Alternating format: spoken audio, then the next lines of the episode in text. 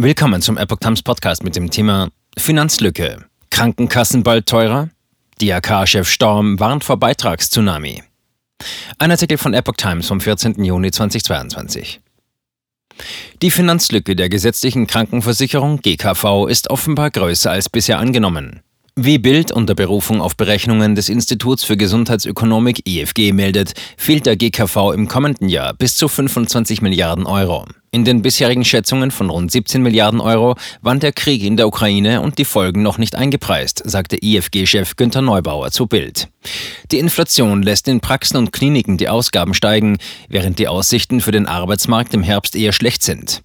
Würden die Finanzierungsdefizite allein durch steigende Beiträge ausgeglichen, resultierten daraus Beitragserhöhungen von bis zu 537,02 Euro für Spitzenverdiener und 455,16 Euro für Durchschnittsverdiener netto pro Jahr, sagte Neubauer.